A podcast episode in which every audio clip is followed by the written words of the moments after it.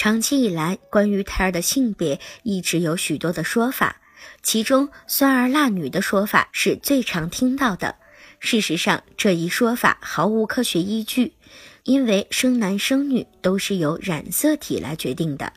在怀孕后，孕妇出现食欲下降、对气味敏感、喜欢吃酸或者是喜欢吃辣，甚至想吃一些平时并不喜欢吃的食物，这些都属于正常的生理反应。原因是在孕后分泌活动的改变，胎盘分泌绒毛膜，促进性腺激素。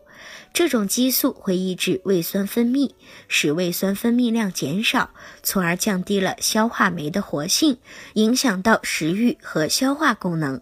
一般情况下，绒毛膜促进性腺激素在怀孕后一个月左右开始增多，两个月时达到高峰。这也就是孕妇为什么在怀孕初期喜欢吃酸性食物的原因所在。如果您在备孕、怀孕到分娩的过程中遇到任何问题，欢迎通过十月呵护微信公众账号告诉我们，这里会有三甲医院妇产科医生为您解答。十月呵护，期待与您下期见面。